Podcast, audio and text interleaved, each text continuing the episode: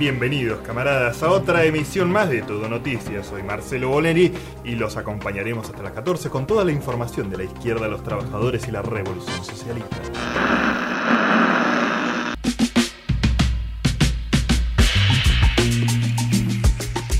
Bueno, nos quedan 7 minutos eh, para las 2 de la tarde y tenemos una historia que yo sé que a ustedes que están del otro lado les va a interesar. Y Sí. Siempre me gusta esta historia decir, es una historia que después ustedes pueden ir y contarle a sus amigos.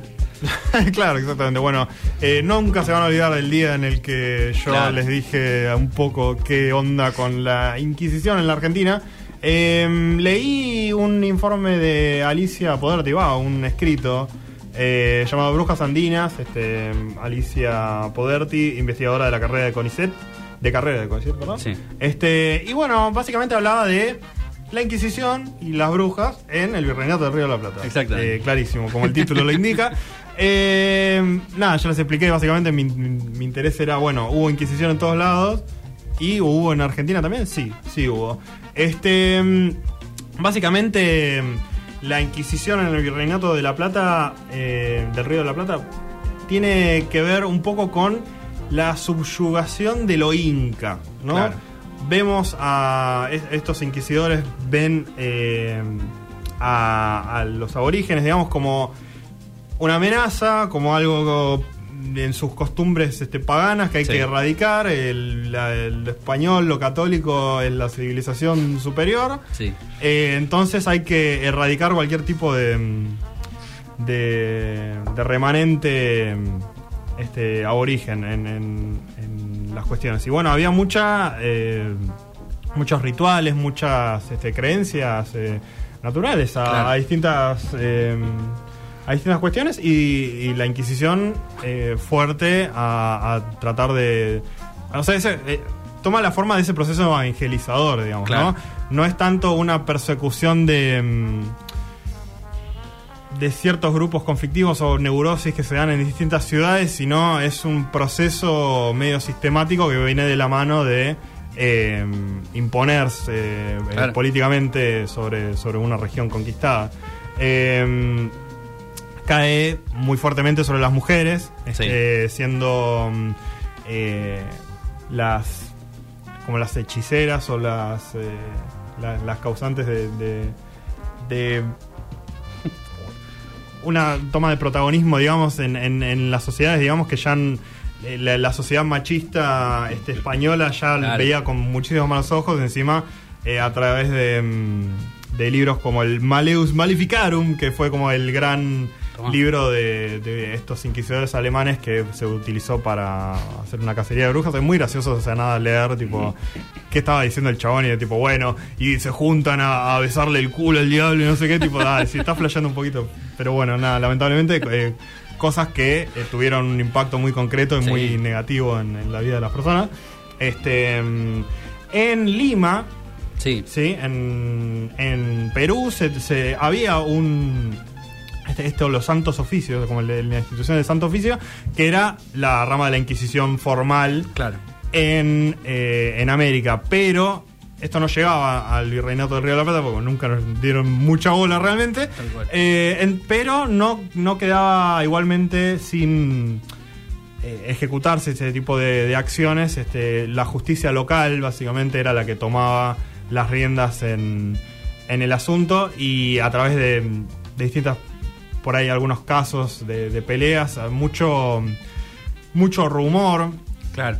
Este no, porque yo escuché que este indio en realidad era el que le había dicho que era una bruja, o sea, tipo, súper eh, eh, tangencial todo, todo inventado, pero Sí, comprobable, obviamente.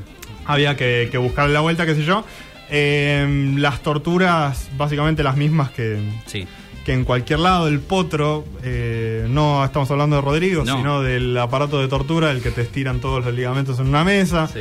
Este, muchas cosas bastante creativas y muy raras, ¿viste? Pero bueno, y de, nada, de ahí pasando hasta la clásica hoguera y esto, Claro. te vamos a quemar. Ah, O- mira, había hogueras. pero, por ejemplo, sí, señor, eh, también eh, un gobernador de Tucumán en el final de los 1500 este, estaba un poquito preocupado porque eh, todos como sus pares gobernadores de otras provincias tipo se estaban muriendo Mirá. Y se estaban enfermando también por cuestiones médicas que Sí, no sí. se conocen, qué sé yo, de, Obvio. de una medicina que no estaba avanzada para nada.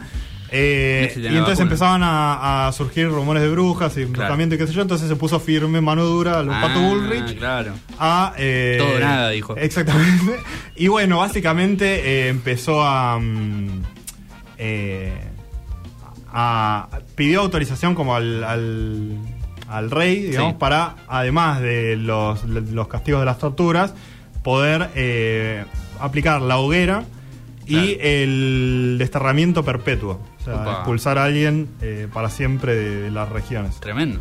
Este. mm, sí, muy interesante también la. mm, El, el ámbito de la brujería, como que terminó también siendo una especie de defensa de las mujeres, Sí.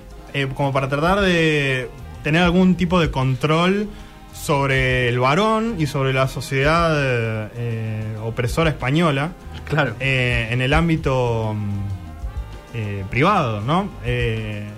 Tratar de, de buscar algún tipo de solución y a través de la brujería también se, se, se quedó un poco la- las culturas incas y digamos la- las culturas aborígenes en, en la tradición, porque Claro. si no se, se estaba perdiendo todo básicamente. Entonces a la hora de confrontar fuertemente con eso, eh, algunas mujeres o se volcaban a la brujería o a la revolución armada o a, a resistir eh, en, en las casas de alguna manera.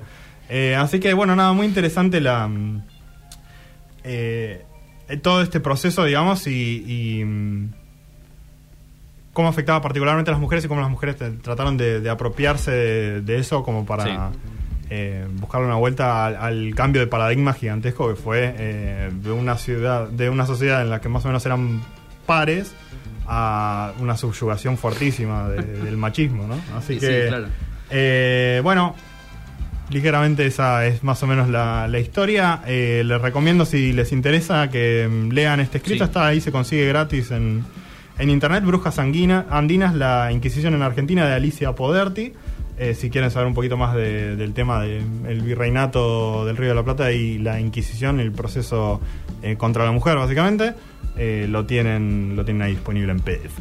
Está bueno porque poco se habla sobre muchas de esas cuestiones. Sí. Cuando se habla de las colonias y demás, como que se cree que es un proceso único. Es que te enseñan que es descubrimiento de América y 1810. ¿Qué pasó ahí? claro, en el medio. exacto. Un montón de cosas, eh, bastante de mierda, verdad.